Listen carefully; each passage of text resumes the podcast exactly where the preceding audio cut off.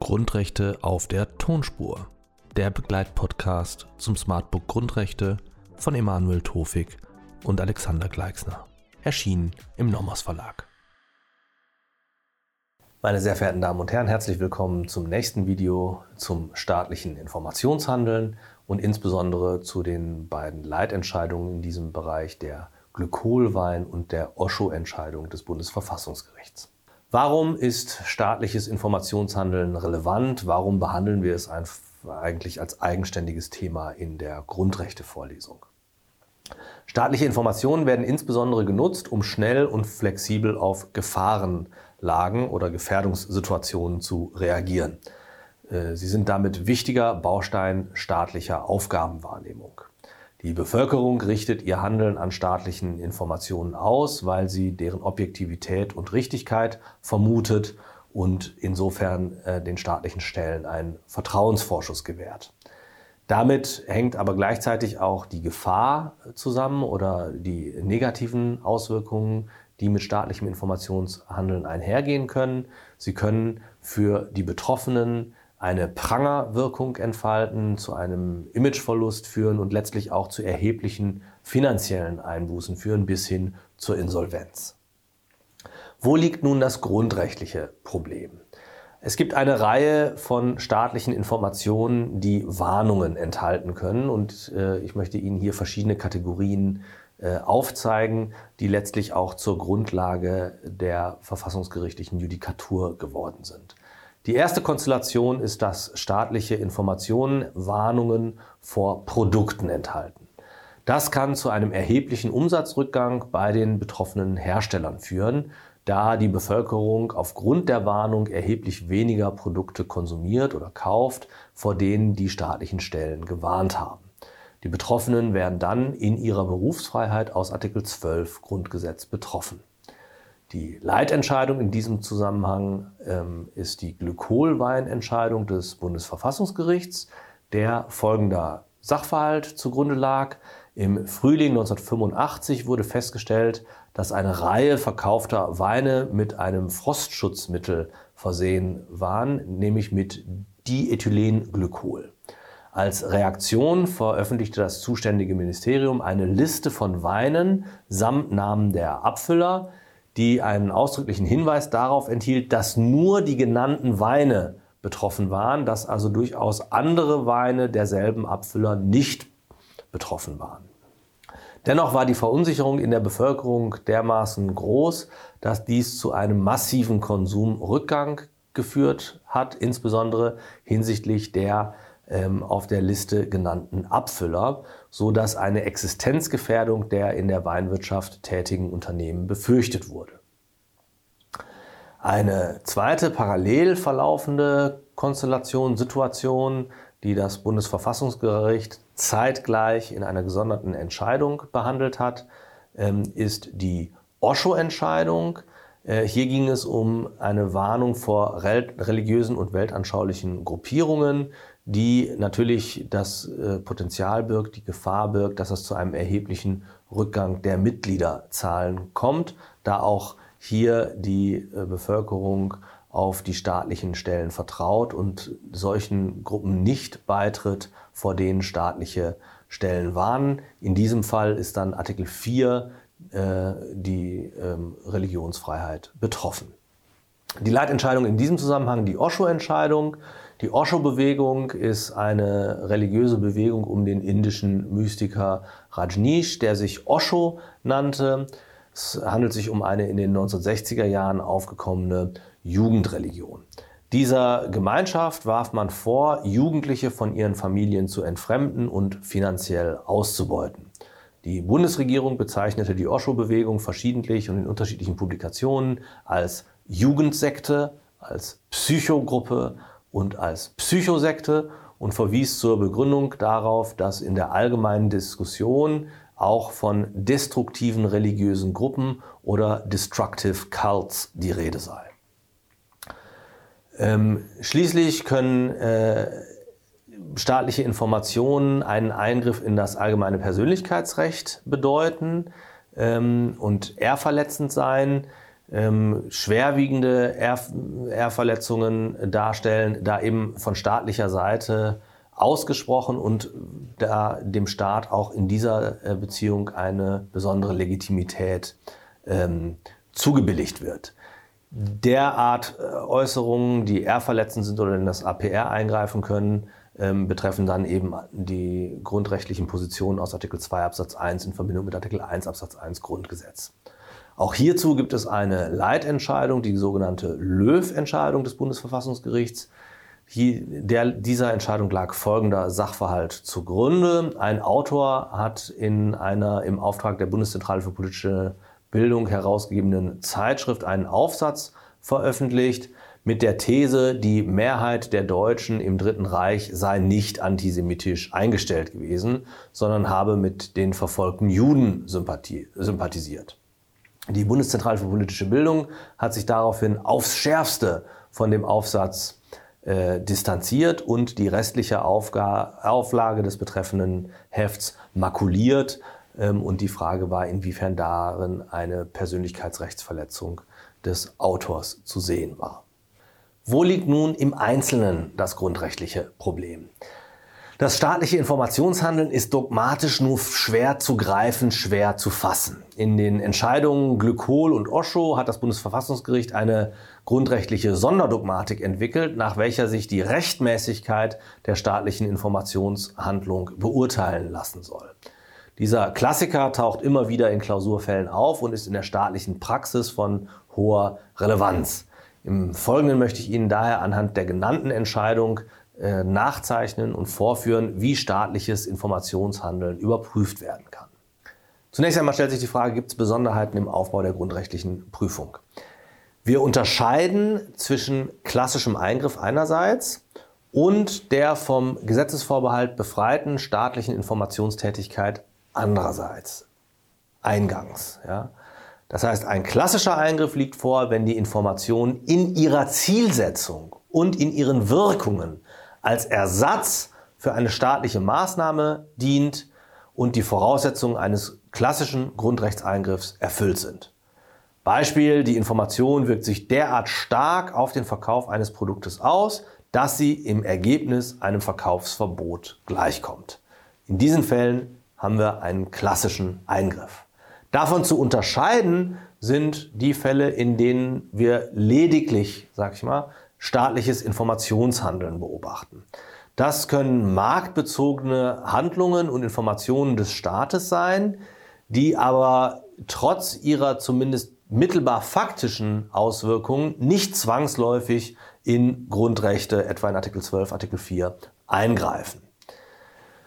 Das Bundesverfassungsgericht stellt in seiner Glökohlwahlen-Entscheidung mit Blick auf Artikel 12 äh, in diesem Zusammenhang fest, und ich zitiere wörtlich, das Grundrecht schützt aber nicht vor der Verbreitung zutreffender und sachlich gehaltener Informationen am Markt, die für das wettbewerbliche Verhalten der Marktteilnehmer von Bedeutung sein können, selbst wenn die Inhalte sich auf einzelne Wettbewerbspositionen nachteilig auswirken.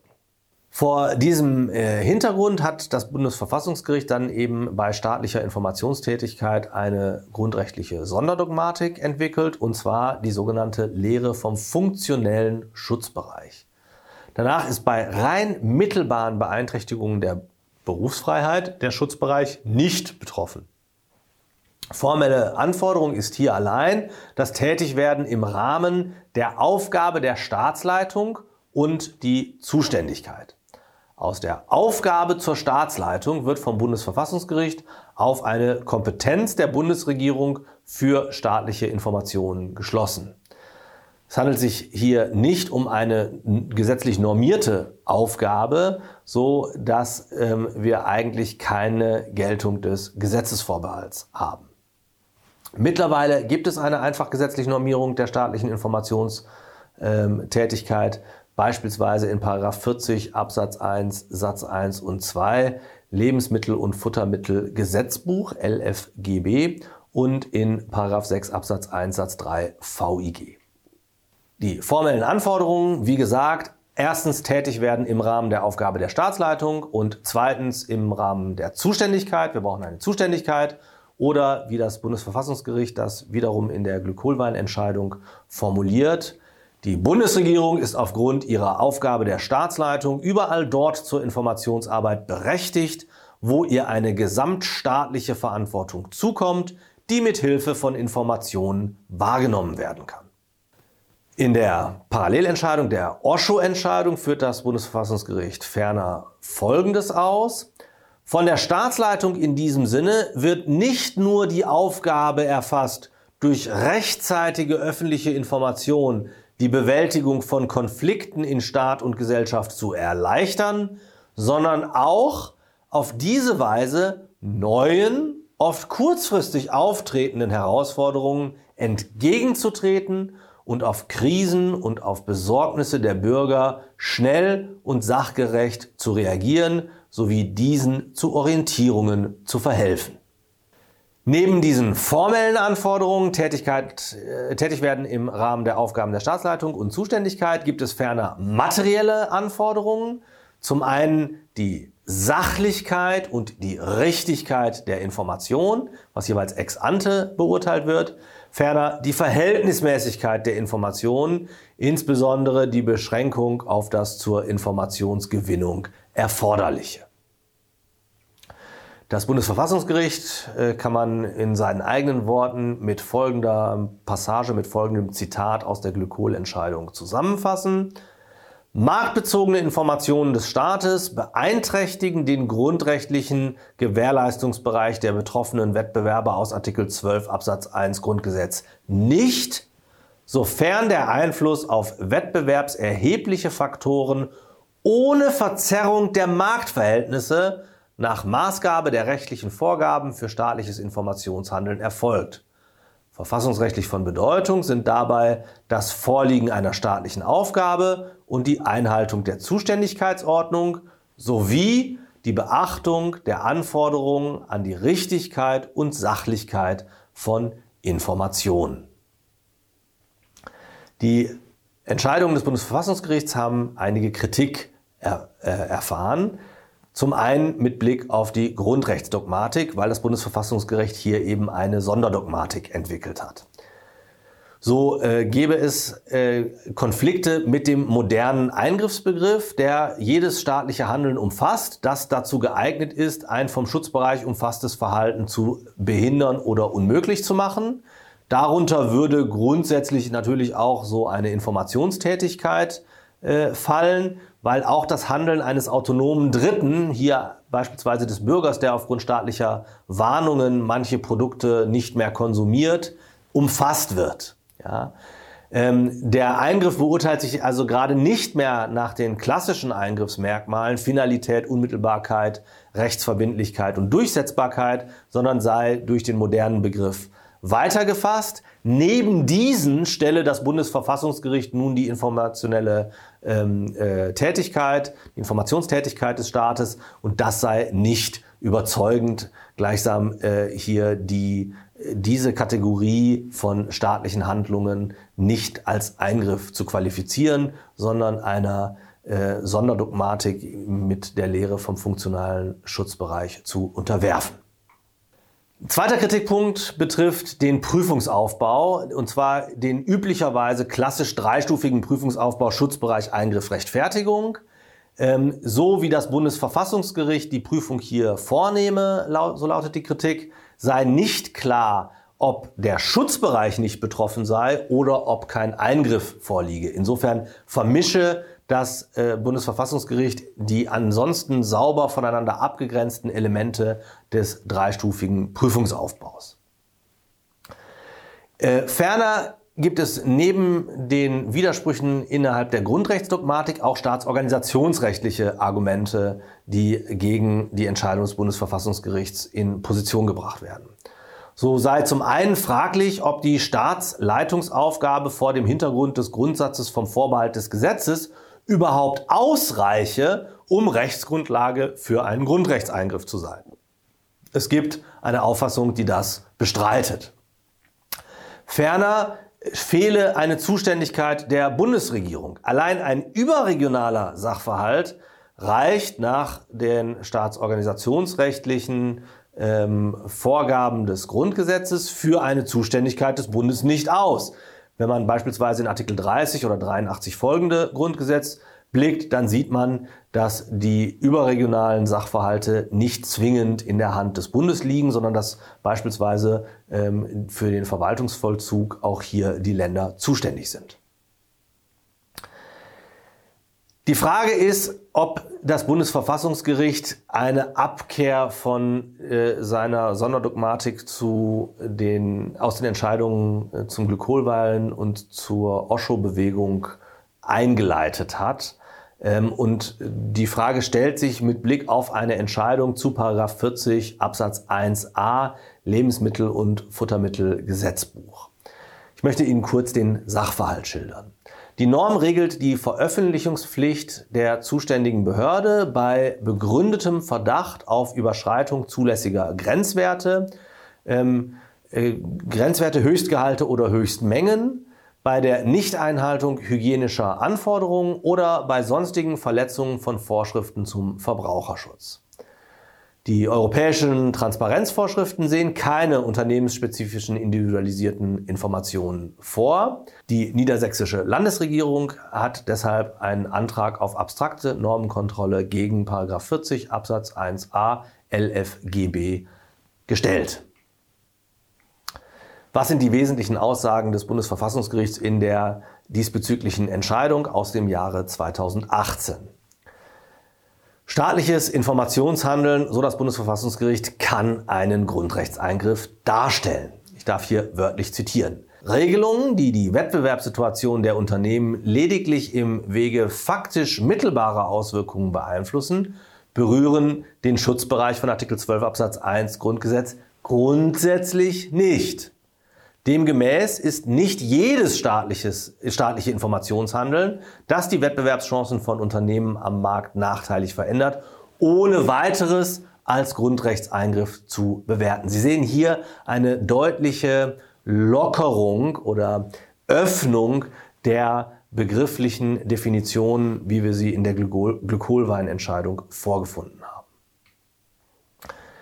Das Bundesverfassungsgericht führt dann weiter aus. Die amtliche Information der Öffentlichkeit kann in ihrer Zielsetzung und in ihren mittelbar faktischen Wirkungen einem Eingriff als funktionales Äquivalent jedenfalls dann gleichkommen, wenn sie direkt auf die Marktbedingungen konkret individualisierter Unternehmen zielt, indem sie die Grundlagen der Entscheidungen am Markt zweckgerichtet beeinflusst und so die Markt- und Wettbewerbssituation zum wirtschaftlichen Nachteil der betroffenen Unternehmen verändert. Was ist die Relevanz dieser Entscheidung? Man kann in ihr sehen eine sich abzeichnende Abkehr der Entscheidungsparameter, der Entscheidungsgrundsätze aus der Glykol- und aus der Osho-Entscheidung hinsichtlich des nur zweistufigen Aufbaus der Prüfung staatlichen Informationshandeln.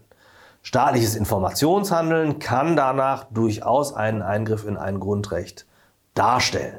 Das führt uns nun zur Zusammenfassung und zum Wrap-up. Wie prüfen wir staatliche Informationstätigkeit? Ähm, zum einen, wenn diese die Anforderungen an einen klassischen Eingriff erfüllt, dann ähm, bemühen wir den hergebrachten Prüfungsaufbau, den dreistufigen. Ähm, sofern das nicht der Fall ist, wenden wir die Sonderdogmatik des Bundesverfassungsgerichts an, die dieses in den Entscheidungen Glykolwein und Osho entwickelt hat. Ähm, hier haben wir formelle und materielle Anforderungen. In formeller Hinsicht brauchen wir eine Staatsleitungsaufgabe der handelnden Stelle und die Kompetenzordnung muss eingehalten sein. Das heißt, wenn eine Bundesstelle handelt, muss auch der Bund zuständig sein. Zweitens gibt es materielle Anforderungen. Im Hinblick hierauf müssen insbesondere die Informationen sachlich und richtig sein und die Informationstätigkeit muss insgesamt verhältnismäßig sein. Die neuere Rechtsprechung des Bundesverfassungsgerichts zu 40 Absatz 1a LFGB führt uns zurück zum klassischen dreistufigen Aufbau. Staatliches Informationshandeln kann dieser Entscheidung zufolge einen Eingriff darstellen, wenn die Wettbewerbsbedingungen gezielt und zweckgerichtet zu Lasten einzelner Unternehmen beeinflusst werden. Auch hier ist abzuwarten, wie das Bundesverfassungsgericht seine Rechtsprechung in der Zukunft weiter ausdifferenziert, sind jedenfalls beide Lösungswege gangbar und möglich. Soweit, meine sehr verehrten Damen und Herren, das Video zur Informationstätigkeit des Staates. Ich danke Ihnen wie immer herzlich für Ihre Aufmerksamkeit.